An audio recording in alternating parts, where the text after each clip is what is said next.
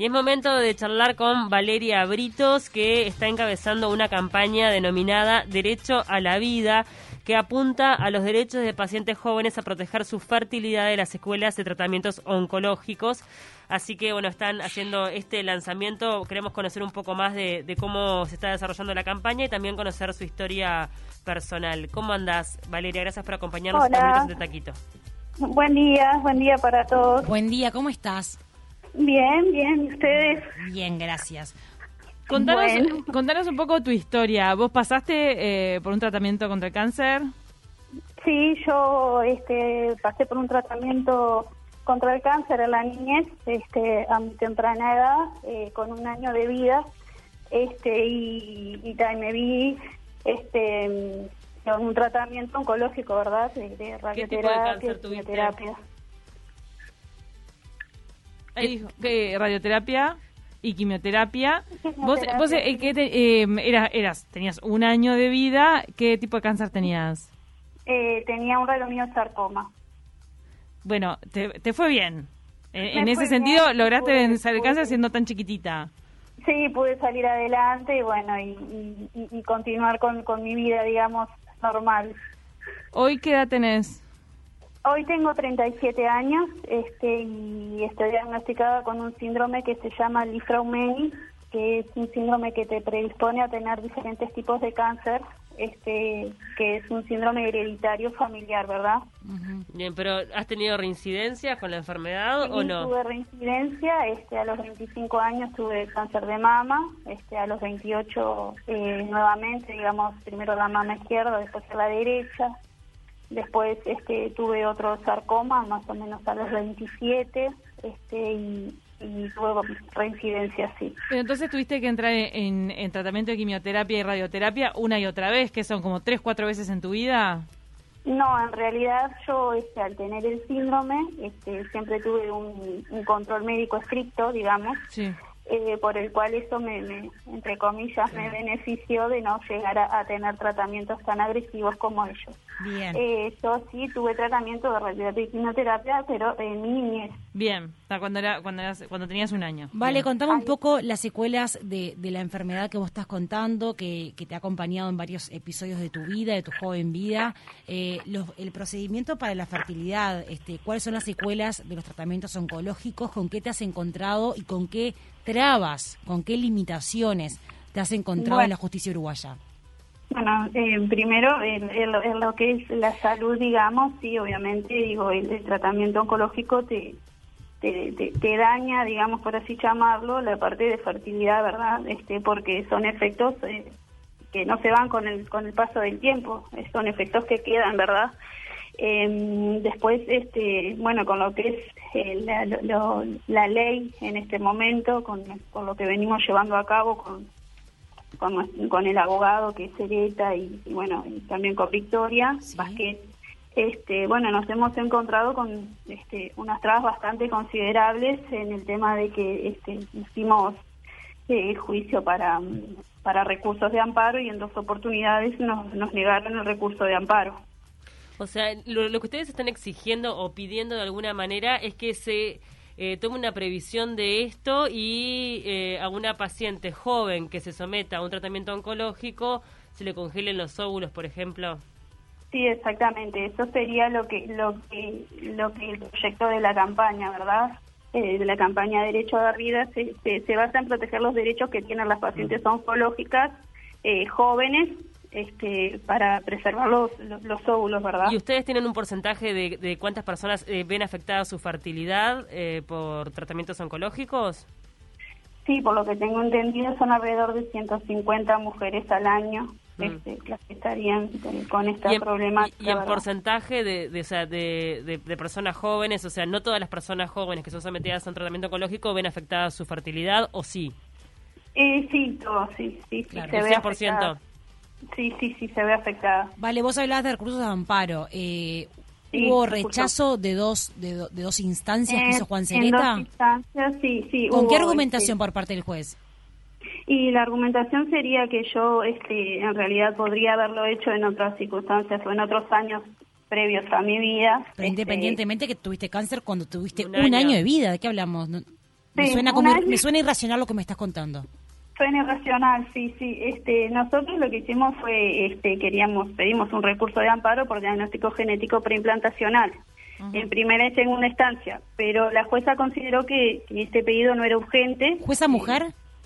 ¿Dijiste sí, jueza? Sí, sí, sí. jueza mujer, sí. Este, ella consideró que, que, nosotros este, estábamos yendo por la vía equivocada en realidad, este, y bueno, tal, por ese motivo fue que ella nos, nos negó este recurso de amparo este y, y nos dijo que la, la, vía por la cual podríamos haber hecho esto sería este eh, por un juicio de ordinario, viste que esas son cosas que llevan muchos pero años. ¿cómo, ¿Cómo se estructuraría ese juicio ordinario? No, pues sería inviable por un tema de tiempo legal de nuestro país. Este, exactamente, exactamente. Valeria tendría más de cuarenta y pico de años. Claro, está bueno aclarar. Sí, eh, ella consideró que no era urgente, pero en realidad este eh, nosotros consideramos que sí, porque yo a la actualidad tengo 37 años, el juicio lo empecé cuando tenía 36 y bueno, y los años continúan pasando para mí. Claro. Entonces, este, eso es lo que lo que preocupa. Tanto vos como otras pacientes no no se pueden meter eh, directamente en este sistema que existe de, mm, del Fondo Nacional de Recursos que, que les que les da un tratamiento a las parejas para, para poder tener hijos, no pueden meterse ahí porque en realidad ustedes necesitan un sistema diferente que es el de la congelación de óvulos, ¿verdad? Ahí está, porque lo que lo que ellos amparan, digamos, es la infertilidad. Y en realidad lo que nosotros eh, nos sucede es que no somos infértiles. Ahora, claro, ahora lo, me imagino que digo todas las personas que atraves, han atravesado un tratamiento oncológico y han visto afectada su fertilidad se deben haber sentido un tanto indignadas con, con esto de que se subsidia a determinadas personas, que obviamente está buenísimo que lo, necesitan también. Lo necesitan también, pero, totalmente. pero se deja de lado a, a, personas que han tenido que ser sometidas a un tratamiento este por, por su salud y que están perdiendo la posibilidad de ser madres de por vida por no tener ese dinero para poder congelar, porque lo cierto es que muchas mujeres, si tienen el dinero para congelar sus óvulos, sabemos que además es una cifra bastante abultada, lo pueden hacer, pero... Sí, sí, totalmente. No es la mayoría de la sociedad ni de las mujeres. Estamos hablando de cuánto sale el, tratamiento de congelar los óvulos, ¿lo tenés claro? ¿El tratamiento, el costo? Sí. Y el costo está alrededor entre 3.000 y 5.000 dólares, más o menos. Claro, y además eso tiene eh, como una anualidad. Sí, exacto. Exacto. Vale, te quiero preguntar cómo, cómo sigue tu caso en particular, eh, dos, eh, dos rechazos por parte de la justicia uruguaya, por parte de una jueza. ¿Qué jueza era? Eh, no, no, no, no tengo el nombre no te preocupes, No te preocupes. Eh, dos rechazos por parte de la justicia. En el juzgado de familia. Bien, bien, bien, bien. Este, dos rechazos de, una jueza litrada por, por tu tratamiento luego de, de tener varios tratamientos oncológicos. ¿Cómo sigue tu situación? Mi situación ahora, en la actualidad, nosotros lo que estamos eh, haciendo es siguiendo una inconstitucionalidad. Este, claro. Y bueno, para, para, para reformar la ley, digamos, que está que, estamos este, tratando de eh, llevar a cabo eso. ¿Piensan reunirse con la vicepresidenta Beatriz Argimón para agilizar la, la ley en el Parlamento? Este, en el momento no, no sabría porque digo, este, eh, recién comenzamos porque la, feria judicial se levantó y bueno, y ahora estamos como de nuevo en el tema. Volviendo este, empezar. sí, también con, la pandemia se tranca todo. Todo, sí, sí, sí, tal cual. ¿Hay otras mujeres entonces que te están acompañando a vos de alguna manera? ¿Pueden hacer presión todas juntas? Sí, sí, esperemos. Esa, esa sería la idea también. Este, eh, claro, nuestros derechos, ¿no? Exactamente. Derechos a tener hijos sanos, derechos a a preservar la, la, fertilidad y bueno, todo. ¿Tienen grupos de Facebook donde se reúnan ustedes, donde se pueda sumar gente que, esté pasando por la misma situación? Es, la, campaña es Derecho a Dar Vida. ¿Y están en redes sociales como para que la gente, como decía Cami, se pueda unir, se pueda sumar, pueda colaborar? Sí, sí, sí, este, eso también este, tendríamos que, en realidad informarme yo un poquito más porque en la actualidad digo, este, es algo que, que, es muy temprano, es, reciente, digamos, estamos comenzando recién. Pero estamos hablando de 150 mujeres uruguayas que anualmente eh, quedan privadas de ser madres. Este, y también aclarar que, que, en la actualidad este, el derecho, eh, los hombres tienen el derecho de preservar su semen este, eh, de, de, forma este, eh, de, digamos, sin, sin, sin ninguna complicación, digamos. Pará, entonces los hombres sí lo, puede- lo pueden hacer sin... sin... Ahora, Sí. aclaranos eso porque a sin mí me, me generaba estas- dudas. Estas, estas trabas, digamos, que tenemos nosotras, este, hoy en la actualidad los hombres pueden preservar su semen en- en- con su prestador de salud o, o por ACE también. ¿Y eso está, ya está dentro del, de- del sistema integrado de salud sin costo adicional? Sí, Y eso, eh, en, ba- en base a que hay como una No, es normativa que, que les dio el, el derecho, ¿se ve? sí, eso es un derecho que tienen, digamos, pero este, en realidad digo, fue algo que, que, que, que no Tal, vez- cómo tal vez es un tema de costos, Claro, ¿no? Y- me imagino No, que... pero eso Yo para no- mí digo, que debe es ser cruel. un tema de costos, sí, es cruel. Obvio. Ahora, este, es me imagino que dentro de este grupo de, de mujeres te, te debes encontrar también con historias este, de todo tipo, ¿no? Chicas que Sí, capaz hay. que muy jóvenes, bueno, de todo hay. Contanos un Sí, poco también de, todo, sí. de alguna Sí, historia más. Eh, sí, en realidad yo digo, eh, este, basada en lo mío, digamos, este, es lo que, lo que lo que podría decirle, de Claro. lo que es mi historia, digamos. ¿Conoces algún Pero caso sí de, hay, hay muchos casos de, de, muchas familias también que tienen diferentes este, este, síndromes o diferentes este, Claro. mutaciones genéticas y diferentes cosas que, que bueno, que tal, que eso afecta un montón, ¿no? y otras mujeres que has conocido que han podido tener más suerte con lo que es eh, la legalidad de nuestro país, los tiempos y la Este, burocracia? sí, lo que lo que lo que se consiguió ahora fue este el caso de, de, de- de la mujer que, que, que pudo eh, ganar el, el recurso de amparo para preservar los óvulos. Este, y bueno, ta, y ese sería el caso que tengo más presente de ahora. Pero eso es, eh, Es un caso que sí, la justicia falló a favor. sienta jurisprudencia.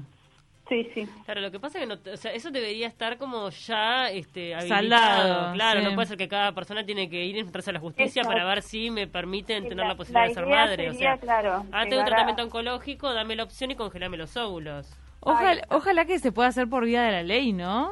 Una ley de, de aprobación rápida. Sí, sí, sí. Por eso preguntaba si tenían pensado hablar en el Parlamento, pero bueno, entiendo que es un grupo que se está formando y seguramente ya tome fuerza y forma más adelante y puedan diseñar algunos contactos a hacer para que efectivamente esta ley tenga Mm. un tratamiento ágil en el Parlamento y pueda atender la situación de por lo menos 150 mujeres que por año eh, tienen Por tratamientos año. oncológicos y bueno, se ven sí, limitadas en su fertilidad. Claro. Valeria, ahora pasos a seguir. ¿Qué es lo que qué es lo que están haciendo? ¿Están aguardando esta reunión con Beatriz Argimón? ¿Qué- ¿Cuáles son los, los siguientes pasos? Y sí, estamos, este, yo estoy aguardando en realidad este lo que me diga Juan, este, los pasos a seguir y, y bueno, y, y continuar y con la posibilidad de, bueno, de, tener todos los mismos derechos, ¿verdad? Claro.